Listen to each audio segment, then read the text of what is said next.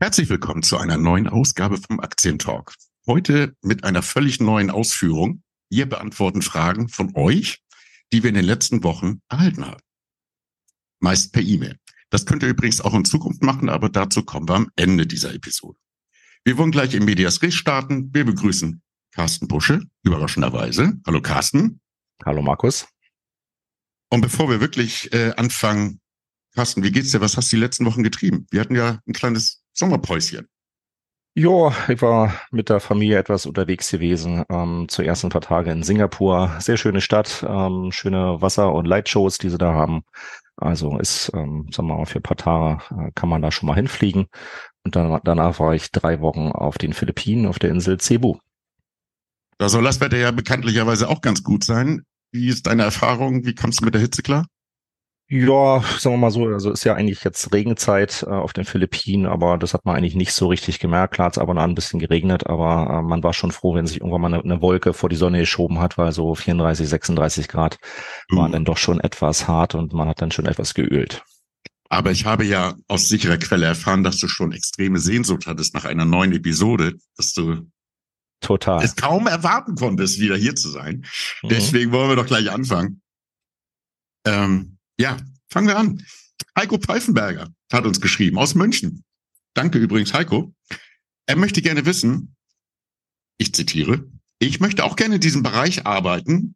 Wie stelle ich das am besten an und was für eine Ausbildung, Schrägstrich Studium ist dafür angebracht? Ja.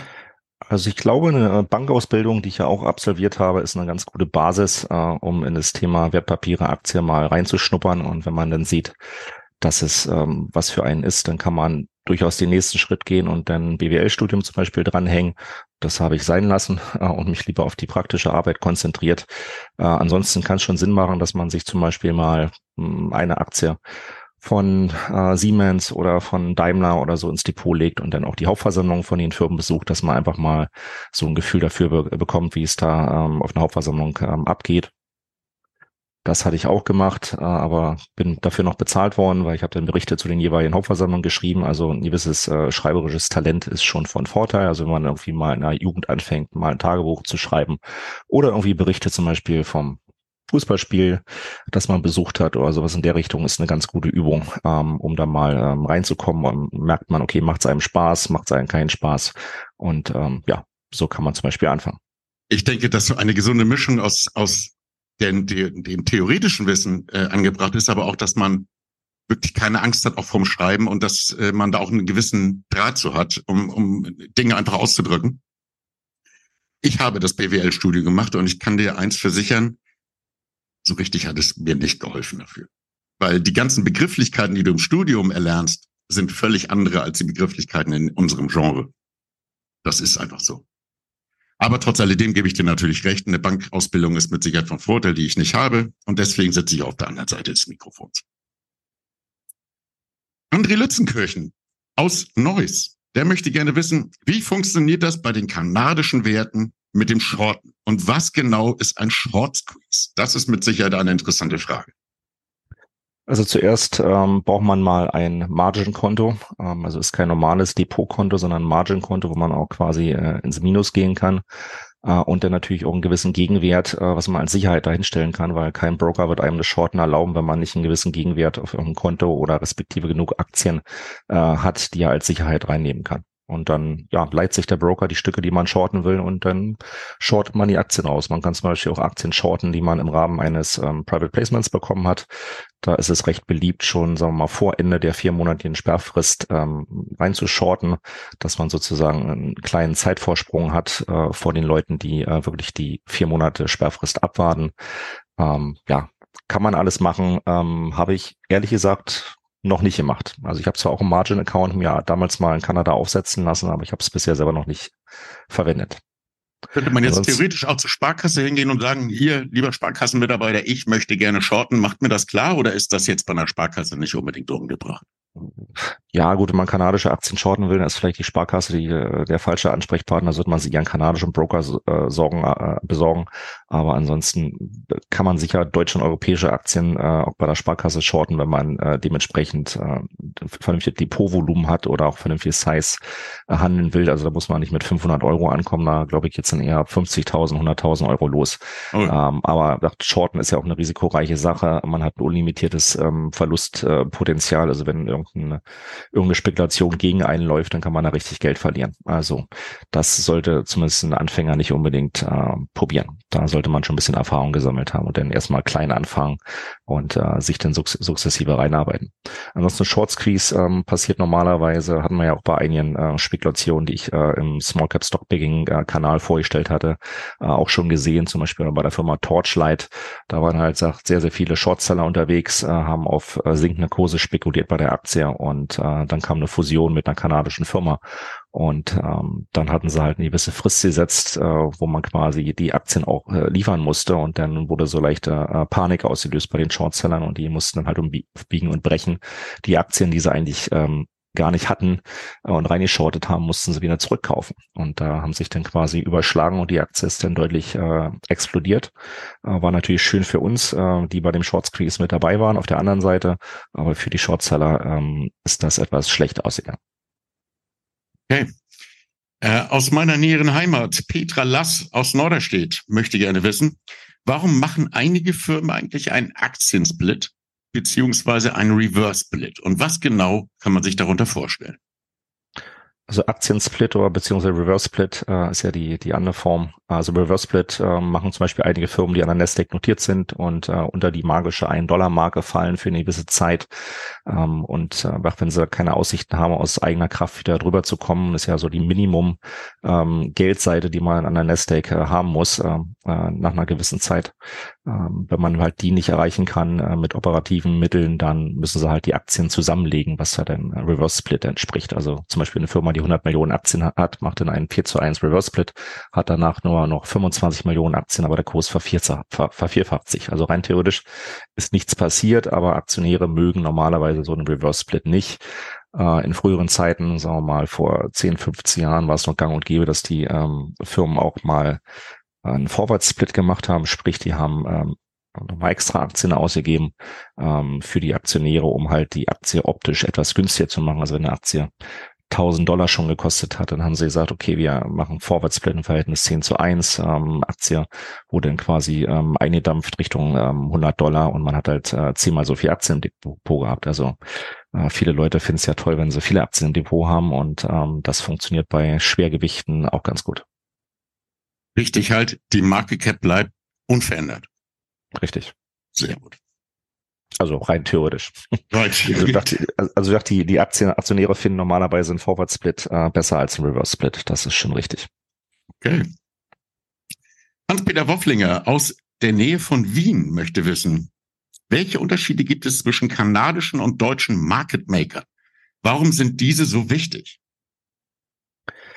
Also in Deutschland ist ja das System, dass man pro Aktie, also pro Scontro, ähm, einen Market Maker hat, so zum Beispiel wie MWB, Stäubing, Bader, die kümmern sich dann um die Aktie. Ähm, also da hat man dann ähm, halt jemand, der vor seinem Computer-Terminal sitzt und die Orderverträge einfliegen sieht, die Käufe, die Verkäufe.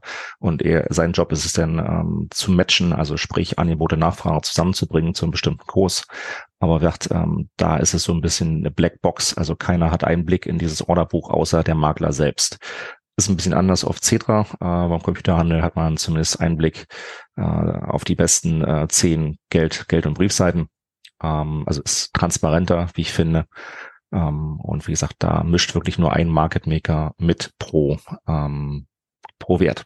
In Kanada ist es ein bisschen anders. Da gibt es eigentlich kein richtiger Market Maker pro Wert, sondern ähm, da kann quasi jeder Broker, ob es nun Canaccord, PI, Raymond James, wie sie alle heißen, ähm, kann dann quasi die Kundenorders einstellen und dann sieht man quasi ein Orderbuch, äh, wenn man ein bisschen Geld dafür in die Hand nimmt, jeden Monat ein offenes Orderbuch. Ähm, das ist aber auch nicht 100% transparent, weil es noch viele diverse ähm, andere Marktplätze gibt, wie Alpha, Neo, GX. Ja. Ähm, wenn man ein bisschen mehr Geld in die Hand nimmt, kann man auch erstmal ein kumuliertes Orderbuch ähm, sich kaufen, was ich bisher noch nicht gemacht habe. Normalerweise reicht mir CSE oder TSX oder TSX Venture. Aber um halt einen kompletten Überblick zu haben, müsste man eigentlich ähm, von allen Börsenplätzen das Orderbuch ähm, einsehen. Und ähm, aber das sorgt eigentlich auch dafür, dass bei vielen Werten jetzt so in, in der Sommerzeit äh, die Unterschiede zwischen Geld und Brief, also der Spread, ähm, so groß ist, dass man da einen LKW durchfahren kann. Also ist wirklich ähm, sehr breit. Und ich sag mal, wer halt unbedingt Geld braucht und die ähm, Aktien verkaufen muss, ähm, ja, bekommt da keine fairen Preise für am Ende des Tages. Okay. Jetzt eine direkte Frage einmal an dich von einem Landsmann aus Berlin. Aslan Postner aus Berlin möchte wissen, Carsten, wie gehst du genau vor, wenn du ein Unternehmen prüfst? Was sind für dich die entscheidenden Kriterien? Das also ist eine Frage.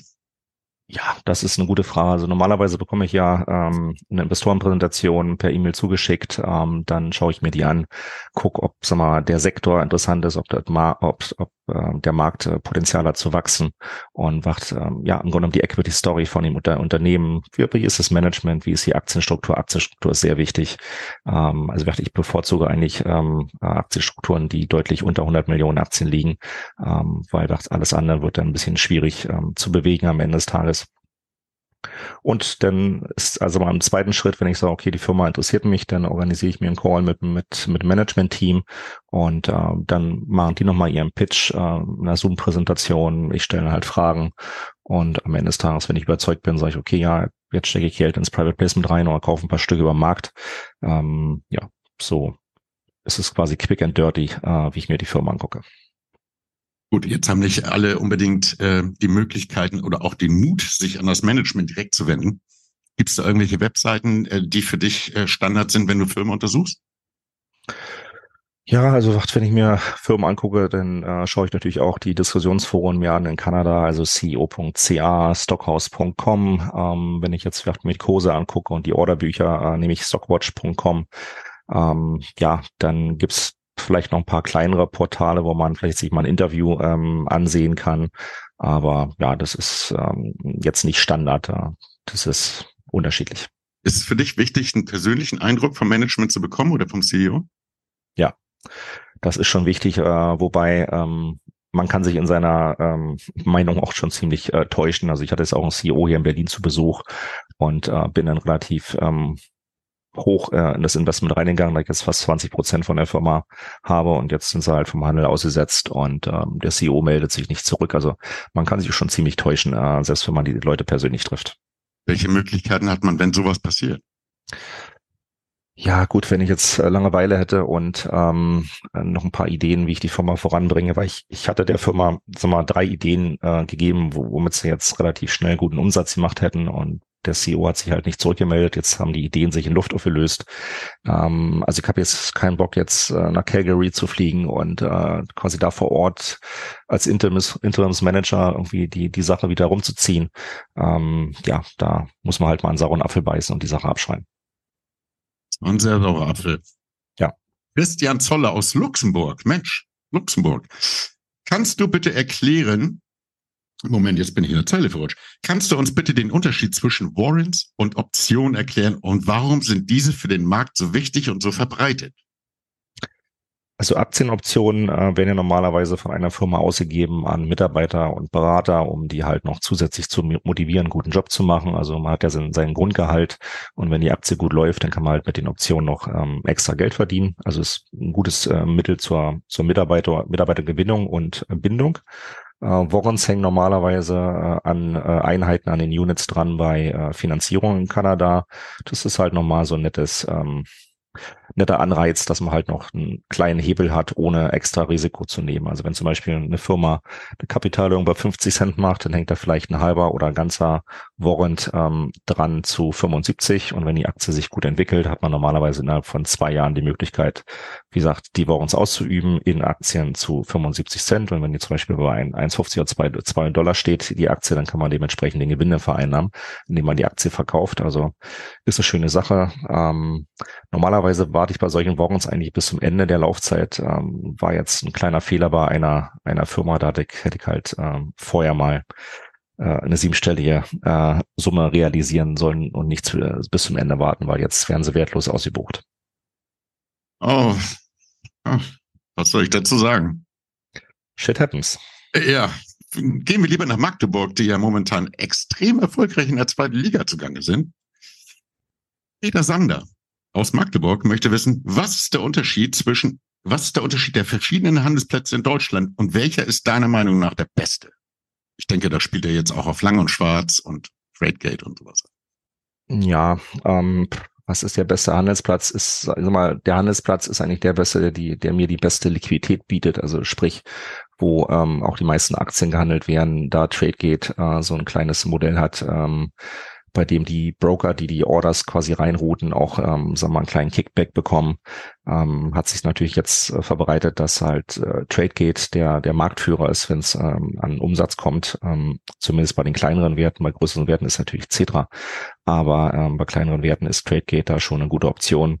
Ähm, Lang und Schwarz bin ich jetzt nicht, nicht so begeistert, weil da muss man ja normalerweise, wenn man kaufen will, wirklich die Briefseite bezahlen und wenn man verkaufen will, bekommt man nur das, was auf der Geldseite angeschrieben wird. Also deswegen ähm, bin ich jetzt von Lang und Schwarz nicht so begeistert. Ja, bei anderen Frankfurt, Stuttgart, also hängt immer, wie gesagt, wirklich vom jeweiligen Wert ab, ähm, welcher welcher Makler das macht ähm, äh, und wie gesagt, wie gerade die Tagesform vom Makler ist, ob er dementsprechend zu seinen Stücken, die er auch zeigt, handelt oder zurückzieht. Also in Frankfurt habe ich schon des Öfteren erlebt, wenn irgendjemand 10.000 zum Verkauf gestellt hat und man hat dann die Order reingestellt, hat der Makler einfach die Quote geändert, ohne den Umsatz zu machen, was natürlich ein bisschen ärgerlich ist. Ähm, er ist nicht verpflichtet, den Umsatz zu machen aber ähm, ja, so kann man natürlich keine Position äh, aufbauen. Äh, und deswegen bevorzuge ich jetzt bei kanadischen Aktien auch den Heimatmarkt, weil wenn ich da Stücke will, kriege ich auch die Stücke. Wie werden diese Handelsplätze automatisch angezeigt bei deiner Hausbank, über die du handelst, oder ist das jetzt auch ein bisschen von der von deiner Hausbank abhängig, ob die meinetwegen TradeGate mit äh, in ihre in ihre Services mit einbeziehen? Nee, TradeGate müsste normalerweise überall sein. Bei manchen heißt es Direkthandel, äh, bei anderen heißt es wirklich TradeGate. Ähm, also ob man jetzt bei FlatEx oder ING oder bei irgendeiner normalen ähm, ähm Standardbank ist. Ja, das ist normalerweise kein Problem, den Börsenplatz anzusteuern. Wenn man natürlich bei Trade Republic ist, dann hat man insofern die A-Karte gezogen, weil man halt wirklich nur über Lang und Schwarz und in Ausnahmefällen auch über TradeGate handeln kann. Aber ähm, ich, ich mag das halt nicht. Also klar, man hat sehr geringe Ordergebühren, wobei deren Geschäftsmodell, also das Geschäftsmodell von den Neo-Brokern durch gesetzliche Änderungen äh, demnächst sich wahrscheinlich auch erledigt hat. Weil Inwiefern? Sie, gesagt, dann, ähm, ja, weil sie dann keine, keine Kickbacks äh, und so weiter mehr ähm, äh, zahlen können. Von der Seite müssen sie am Ende des Tages auch die Provision Provision nach oben schreiben. Oder wird es dann keine Möglichkeit mehr geben, Aktien irgendwie für ein, ein Euro zu handeln. Da müssen sie halt die Provision nach oben schieben. Ein Euro ähm, hast du jetzt gesagt. Was sind so ja. die durchschnittlichen Ordergebühren bei den verschiedenen Handelsplätzen? Nur so im Schnitt? Hat mit dem Handelsplatz eigentlich relativ wenig äh, zu tun. Klar, wenn man jetzt in München oder Frankfurt handelt, hat man vielleicht noch eine Maklerquotage dabei. Äh, die hat man jetzt auf TradeGate und Lang und Schwarz nicht. Ähm, aber normalerweise gucke ich mir die Gebühren nicht an, weil die, die Summen, die ich da handelt, ist halt einfach vernachlässigenswert, ähm, was ich da an die Gebühren bezahle. Gut. Fiona Staller aus Zug in der Schweiz möchte wissen, was sind für dich die absoluten No-Gos, wenn du ein Unternehmen analysierst? Ja, jetzt geht's los. Na gut, wenn halt äh, Management-Team irgendwie Dreck am Stecken hat, wenn man da schon ach, da ein paar rote, rote Flaggen sieht äh, bei der Historie äh, von den Managern, dass sie halt an irgendwelchen ähm, ja nicht so guten Deals äh, beteiligt ähm, sind. Wie gesagt, wenn man sich die Bilanz anguckt und sagen wir mal, die Verbindlichkeiten schon so astronomisch hoch sind, wo man normalerweise in Deutschland sagen würde, die Firma ist überschuldet und müsste eigentlich Insolvenz anmelden. Ähm, also da, das mag ich auch nicht so sehr und halt Firmen, die so, was weiß ich, 500 Millionen oder eine Milliarde Aktien draußen haben. Das ist sagen wir, für Australien ähm, normal. Ähm, für ja. Kanada ist es schon ungewöhnlich, mag ich aber nicht, weil, wie gesagt, wenn man ähm, in solche Firmen investiert, dann braucht es auch sehr, sehr viele Käufer am Ende des Tages, um die Aktien nach oben zu bringen. Stichwort äh, Australien haben wir auch eine Frage von Kevin Haas aus Jena. Der fragt, warum eigentlich immer Kanada? Welche anderen Länder, Marktplätze sind für dich interessant? Was ist zum Beispiel mit Australien? Also früher habe ich natürlich mit Deutschland äh, angefangen, habe mir nochmal die Schweiz angeguckt. Äh, Australien mag ich insofern nicht, ähm, weil ich da nicht wach bin, wenn da die Handelszeiten sind. Also ich suche zumindest einen Handelsplatz, ähm, wo ich halt den Handel auch irgendwie live mitverfolge zu ähm, normalen Zeiten und ich jetzt mitten in der Nacht aufstehen müsste, um, um einen Handel da von den Aktien mitzukriegen. Also in Australien gibt's auch interessante Rohstoffaktien, Biotech-Aktien, keine Frage. Aber das, ähm, wenn ich halt ähm, früh morgen aufwache und dann erstmal sehe, okay, kam da irgendwelche News, wie hat die Aktie sich bewegt, aber ich kann halt nicht, nicht reagieren. Und das ähm, nervt mich so ein bisschen an Australien. Äh, Kanada ist natürlich entspannt. 15.30 geht der Handel los, äh, geht bis 22 Uhr und äh, dann kann man entspannt ins Bett gehen. Okay. Abschließend, Jakob Giel, wieder aus Berlin. Sag mal, du hast eine Fanbase in Berlin, mein Lieber. Der möchte, ja. der möchte wissen, welche Internetseiten und anderen Quellen nutzt du, um dich zu informieren? Das ist jetzt interessant. Na gut, hatte ich vorhin schon mal erwähnt, also wie gesagt, äh, kanadische ähm, äh, Portale, wo die Leute sich über die Aktien unterhalten, ähm, co.ca, stockhouse.com, bei stockhouse.com äh, mittlerweile nicht mehr viel los ist. Ähm, klar, Wall Street Online gucke ich äh, ab und an noch rein, Wall Street Online. Ist das so? Ähm, ja, selten, aber ab und an schaue ich da nochmal rein. Ähm, dachte Finanztreff.de, wenn ich mir jetzt irgendwelche Kurse angucke, jetzt äh, im deutschsprachigen Raum, ansonsten stockwatch.com für die kanadischen Kurse. Ähm, klar, dann nehme ich Kontakt auf ähm, zu den Firmen selbst, ähm, telefoniere mit den Leuten, ähm, um halt, wie gesagt, da ein besseres äh, Bild zu bekommen. Und ansonsten macht der Joe Brunner vom Small Cap Investor auch ganz gute Interviews, die man auf YouTube sehen kann. Absolut, absolut. Gut. Carsten, das war's erstmal für heute. Wir bedanken uns bei dir, aber vor allen Dingen bei unseren Zuhörern für die Fragen. Und wenn ihr Fragen habt, dürft ihr uns gerne schreiben. Und zwar an aktientalk at gmail.com. Wir werden in nächster Zukunft wieder so eine Sendung machen, in dem wir eure Fragen beantworten. Der Carsten freut sich da schon sehr drauf. Und äh, wir hoffen und sehen dem ganz, ganz äh, fröhlich entgegen. Und verbleiben bis dahin, äh, genießen das gute Wetter draußen. Solltet ihr auch mal machen. Und wünschen euch einen schönen Tag, Carsten. Dir vielen, vielen Dank. Ja, dir eine schöne Restwoche. Bis dann. Danke. Ciao.